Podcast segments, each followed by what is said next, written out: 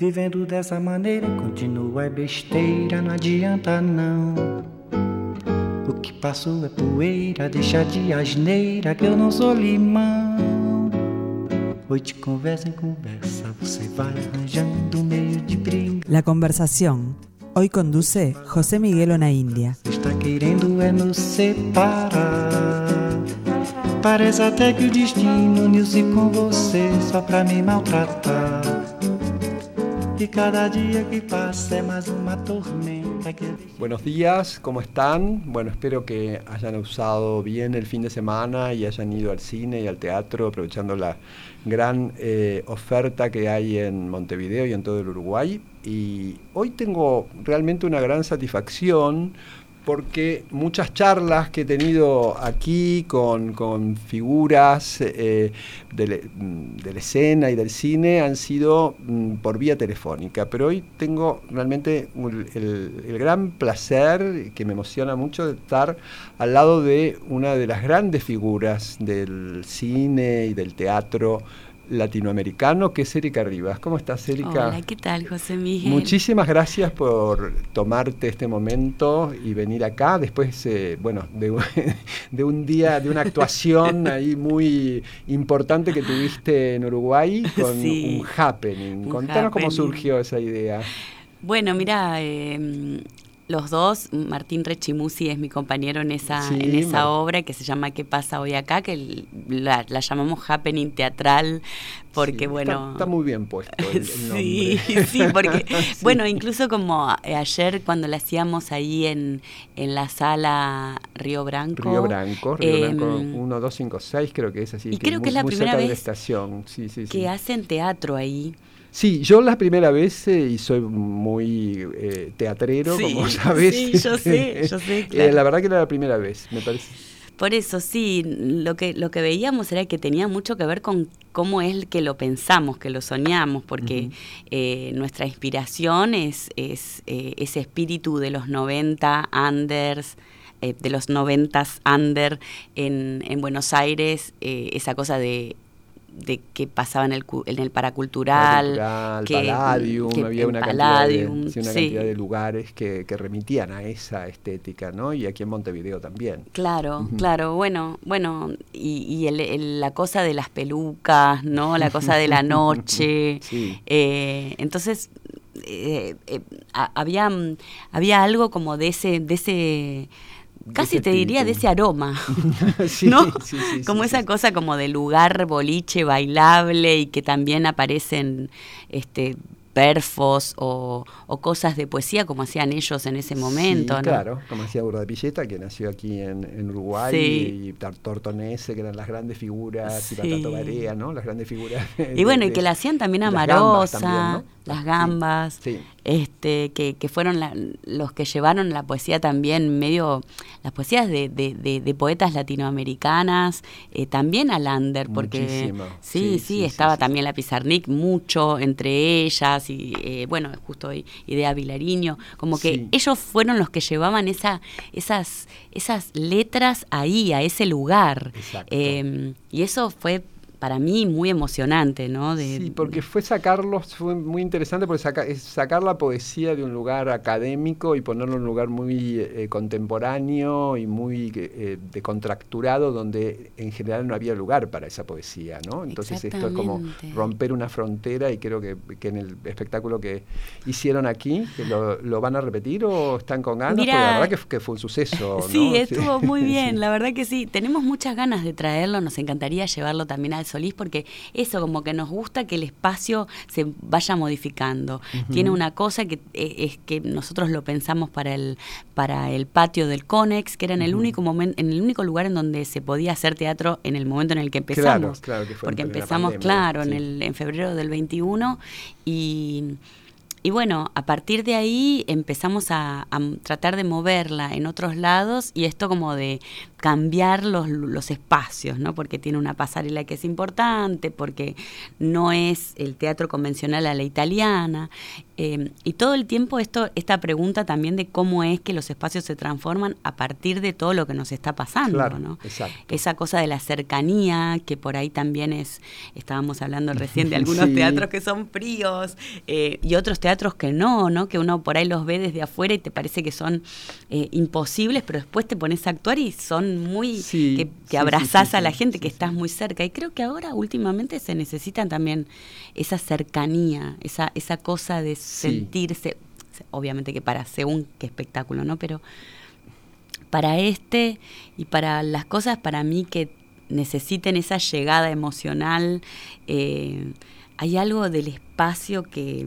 Sí, el espacio obviamente completa el espectáculo y no es lo mismo, bueno, vos que has eh, hecho muchísimo teatro por muchísimas eh, eh, ciudades y salas, sabés que, mm, bueno, hay veces que se- hay que remar contra, Sí, ¿no? contra un espacio que no resulta amable. Sí, Para- y también que ha cambiado quizás eh, la forma de, de- de acercarse también a los a las cosas, tanto nosotros, los digamos los que estamos de este lado del escenario, como del sí. otro lado también, ¿no? Con, con tantas plataformas virtuales y tanta cosa de que uno puede ver en la tele y en su casa con el sonido envolvente y con la pantalla enorme, pero no hay otra cosa que se parezca o al cine, ¿no? De compartir con los demás, de después irte No, al café. esa- es, yo es, una- es algo que lo re- repito siempre, el, el tema de la eh, de, de- de lo que es disfrutar un espectáculo en compañía. Mm. En compañía, aunque no conozcas a nadie de los que está en la sala, ¿no? O sea, el Sí. hecho de, de- de- de la experiencia comunitaria, la experiencia social que no se reemplaza,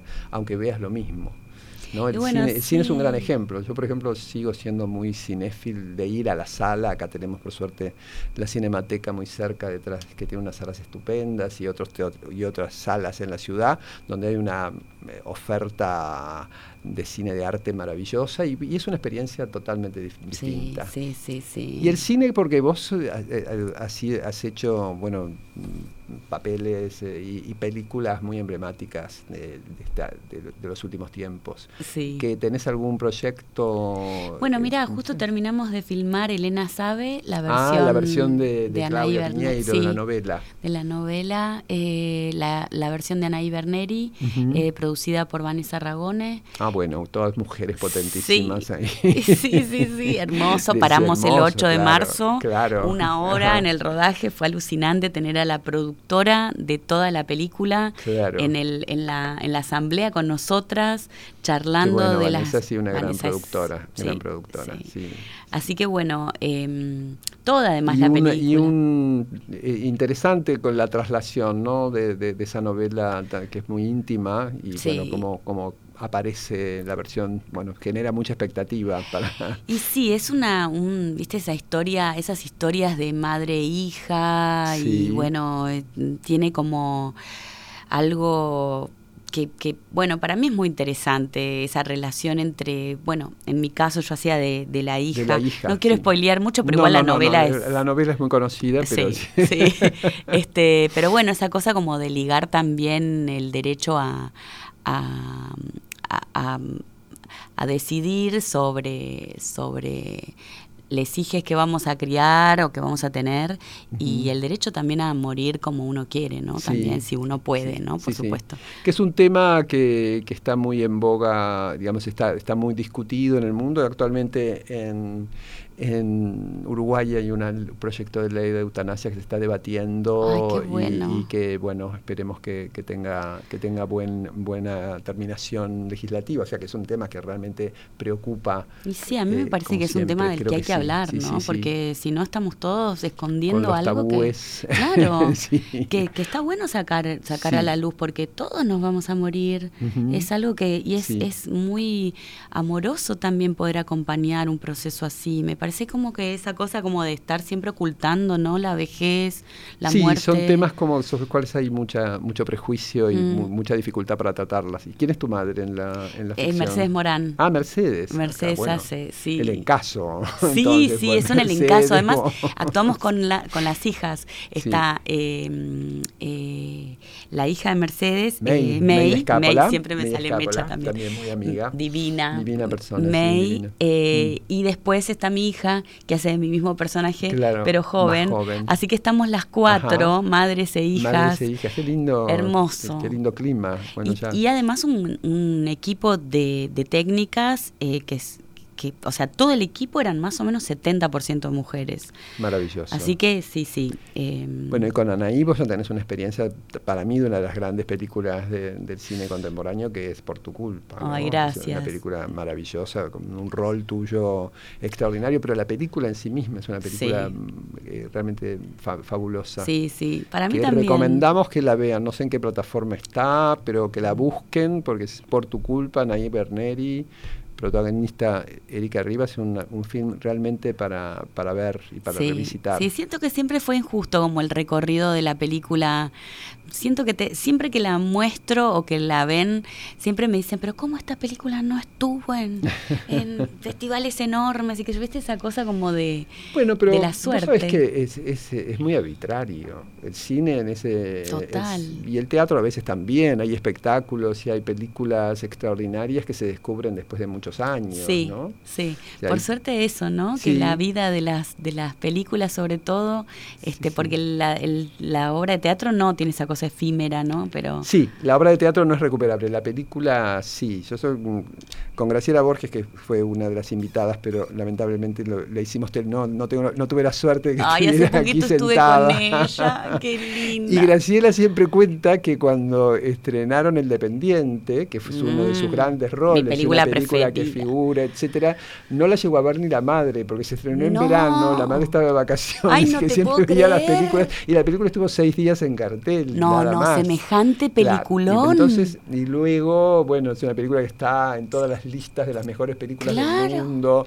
y el traveling final de- Ay, se, enseña en todas las escuelas de cine, y bueno, increíble, y, no ¿no? se, y se vio seis días. Por suerte creo que por tu culpa tuvo bastante más tiempo. Sí, sí, sí. Eh, pero creo que sí, que no es una película sobre la cual se haya puesto Sí. la- la- el- que haya tenido incluso dentro de la producción de Anaí, que es una directora eh, excelente. Sí. Este, te- yo creo que es una película muy atípica por el tema que trata. tam- Que también es un tema Exactamente. que no tratamos mucho. Exactamente, ¿no? te iba a decir bueno, eso. la- el Que- problema que de claro, la relación con los hijos. Exacto, eh, sí, bueno, la violencia. La posible violencia. Sí, en- en- sí. es- Y bueno, eh, eh, pienso que también esta película se estrenó en, en, una, en una de las secciones del Festival de Berlín Sí. y fue en el 2009 que se estrenó y, y todo lo que pasó con el feminismo y todo. Yo me acuerdo que, que con Ana decíamos todo el tiempo, ¿no? Este, las preguntas eran distintas también Sí, a lo que fueron después del muchísimo. Sí, 2016, sí, ¿no? sí, sí.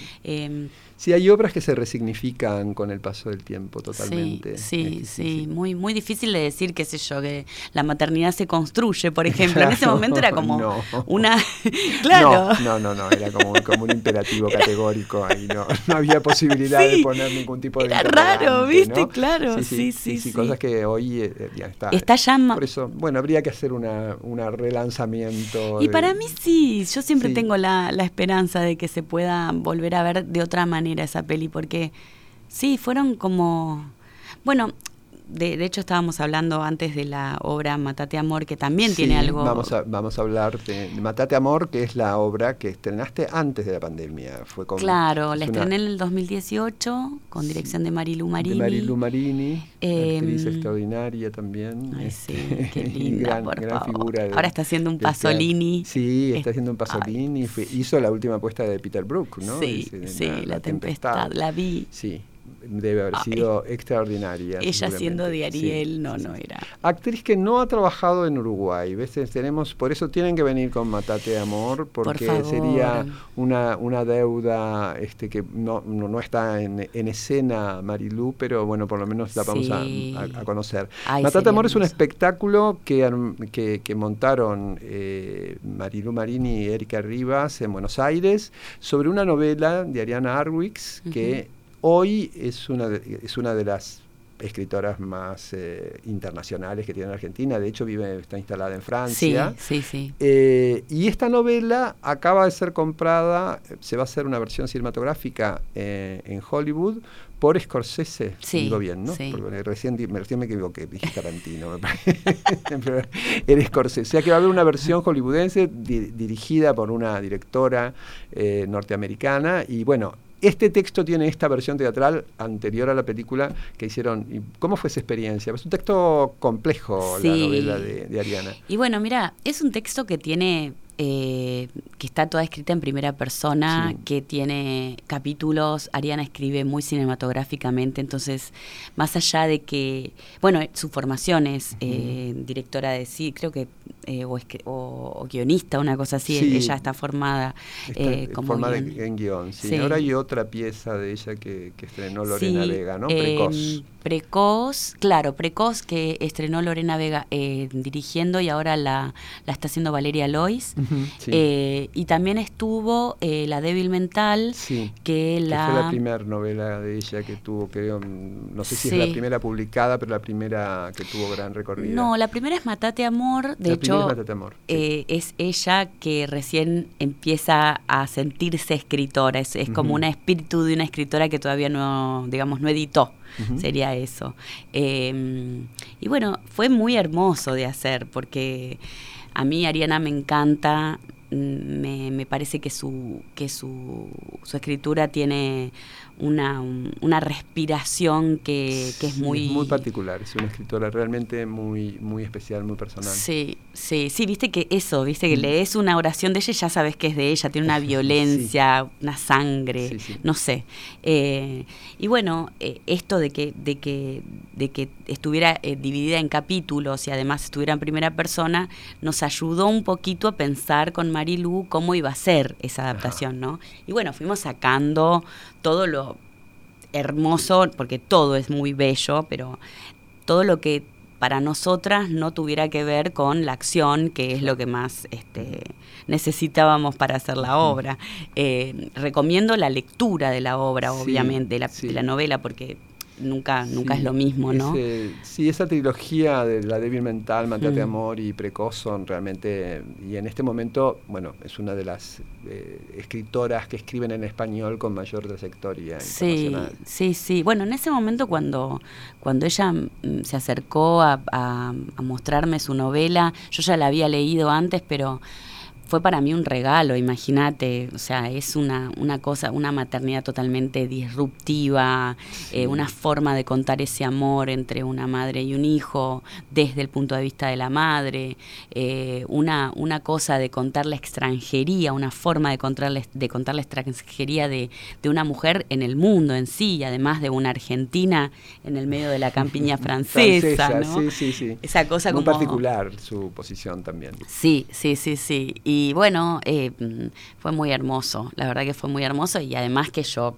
adoro a Marilú, somos amigas, es mi referente y mi proyecto a seguir como actriz, como mujer, como feminista, como, bueno, como muchas cosas, la verdad, Eh, su carácter, su forma de ser, eh, esa, esa cosa. Pero, pero vos tenés, y no, no, no me voy a privar de, de- de elogiarte, vos tenés una singularidad, ¿no? Hay algo, hay un término que ahora no se usa eh, y que yo reivindico mucho, que es el término de, estrella, que cu- cuando una persona, cuando, cuando se usaba, ¿no?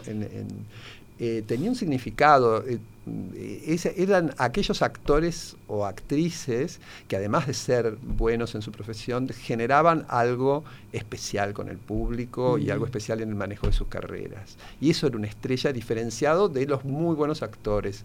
Y a- en tu caso, sos una estrella contemporánea. Ay, gracias. Sos una, di- diría, Bueno. o sea, hablábamos recién de Marilú, de Graciela Borges, que también lo son en, en carreras diferentes, pero en tu caso lo sos porque has eh, atravesado el teatro, el cine, la televisión eh, eh, y en los ciclos más populares, y Mm. siempre has dejado una semilla y una, y, un, y, una y una conexión con el público. Recién cuando estábamos llegando aquí, todo el mundo te reconoce, te mira. Hay algo que, que se ve de esa relación que tenés con, con la gente y que lo construiste con tu carrera. Sí, no, la verdad que sí, además es una de las cosas que más me, me, me enorgullece también, esa cosa, viste, de sentir que cada paso que uno da, no solamente en la profesión, sino además en mi forma de militancia, para decirlo de alguna manera, ¿no? De, estar en el mundo. sí, es un término que hay que reivindicar también. Sí, también. Tiene algo que ver con lo militar, que es la parte que no me sí, gusta. a mí no me gusta el término. Todo que venga un poco del lenguaje ejército, de, ¿no? que apele a mí no me gusta. No me gusta hablar de batalla cultural. Sí, total, me pasa Esa impregnación del, del, lenguaje por la terminología militar no me gusta. pero bueno, la, cuando uno lucha por una idea. O sí, es que sí. Y me doy cuenta de que, de que más allá de todos los embates que he vivido y que sentí, que, y que muchas veces sentirme sola también, ¿no? De, de, de, haber, de haber quizás, no sé, este dicho cosas o, expresado mi posición, la verdad es que me doy cuenta de que la gente eh, está conmigo. Eso es muy emocionante para mí porque más allá de las mujeres, de las mujeres militantes también o luchadoras también, que están también y muchas veces mucho más comprometidas que yo en las calles, en, la, en el campo, digamos, ¿no? Trabajando directamente cuerpo a cuerpo. Eh, mi militancia es como actriz. Eh, sí, el, definirte, además tenés una carrera especial, porque hace, insisto, haces Matate Amor con Marilu Marini, que obviamente es un teatro de compromiso, de texto, de exigencia, pero bueno, también hiciste ciclos de televisivos sumamente populares, este, bueno, has trabajado con una paleta de...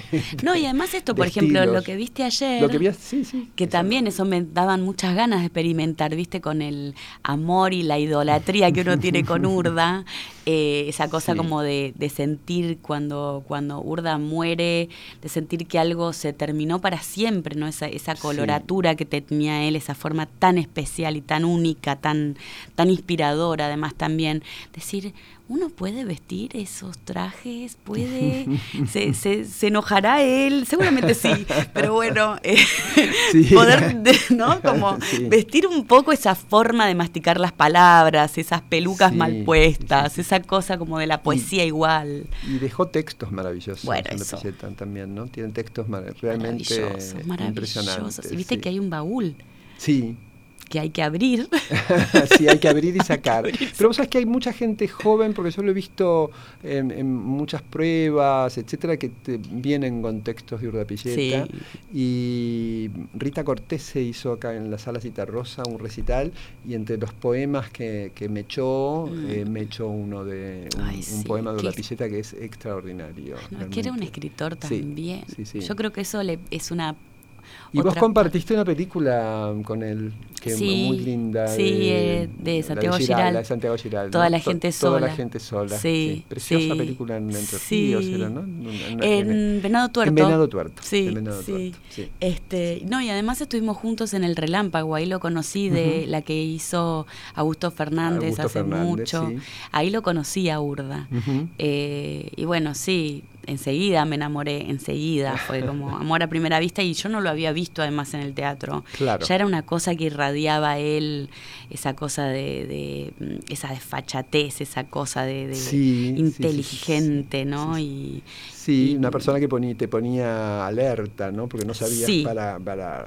¿Para dónde iba? Un poco inasible, para, dónde, para dónde iba. Si te iba, si te iba a, sí, a castigar te iba a querer o te iba a odiar. O no, o te iba, y aún si te, quisiera, si te quería, era, era posiblemente, eras posiblemente, este, no víctima, pero, pero bueno, destinatario de alguna, de alguna broma. Totalmente. Siempre decimos que, que si no te hacía eso era porque seguramente no te quería. que no te ignoraba. Te ignoraba, claro. bueno, y no podemos eh, no hablar de Relatos Salvajes, ¿no? Y de lo que significó para, para el cine y de, ese episodio magistral de tu casamiento con Diego Gentile, ¿no? que creo que eso marcó, no solamente porque la película fue un éxito internacional y llegó estuvo nominada al Oscar, ¿no? Sí, estuvo nominada, una de las últimas nominadas, sí. sí. Y bueno, nada, una experiencia maravillosa. Siempre trabajar con Damián es increíble. Este, siempre, siempre. Yo lo conozco desde hace muchos años, desde antes de que él hiciera este, los simuladores. Em, y siempre, desde la primera vez que lo leí, viste que hay cosas que, no sé, para mí el, el, el, guion en sí es un, es un formato literario que muchas veces no se toma en cuenta como formato, formato literario porque, claro, es algo como, es como un pasaje a otra cosa, ¿no? Pero muchas veces que me tocó leer por ejemplo, me tocó leer por suerte em, La Ciénaga. Sí, eh, claro, de Lucrecia, antes. sí, sí, yo también, yo también leía, leía antes ese. qué cosa, ¿no? Qué guion ese guion.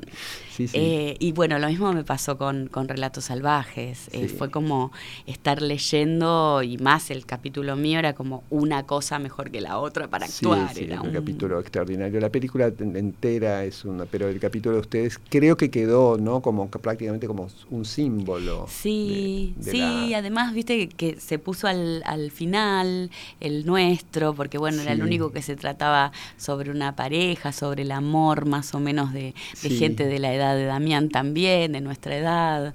Entonces como que había algo de, bueno, tiremos algo que pueda ser, un poco mejor de acá en más, no sé, algo así, ¿no?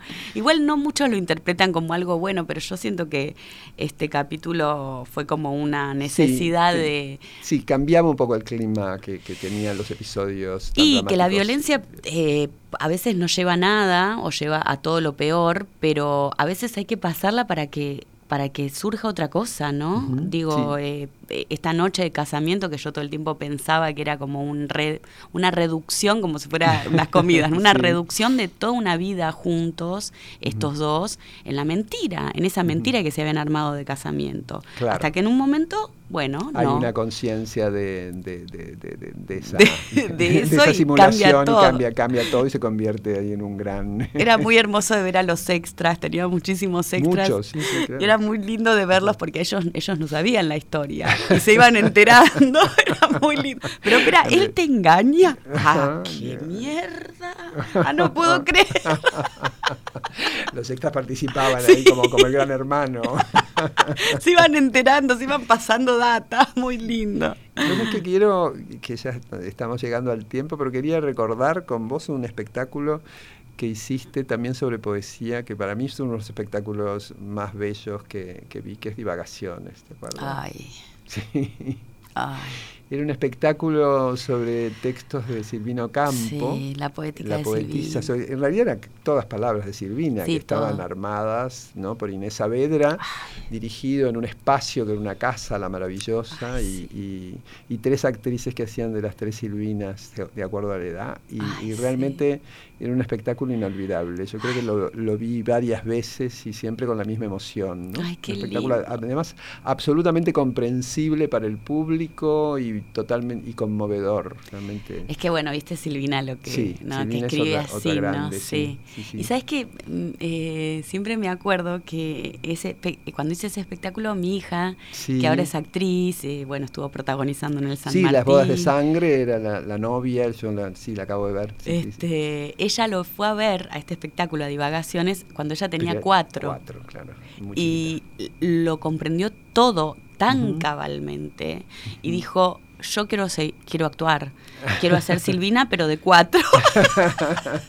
porque no te acordás las tres edades de Silvina. Las tres edades de Silvina y muy linda porque, claro, e, eso, como esa cosa que tiene Silvina de escribir como si fuera alguien alguien más chiquito, ¿no? No sé, como que tiene como de una ingenuidad, con algo, con algo de, con la perversión que tienen los chicos, con la capacidad, ¿no? De, decir cosas muy hirientes, pero en un lenguaje muy absolutamente simple. sí, sí, sí, muy lindo. Ese espectáculo fue muy hermoso. Vos sabés que yo la vi a la misma obra, pero cuando estaba con siete actrices.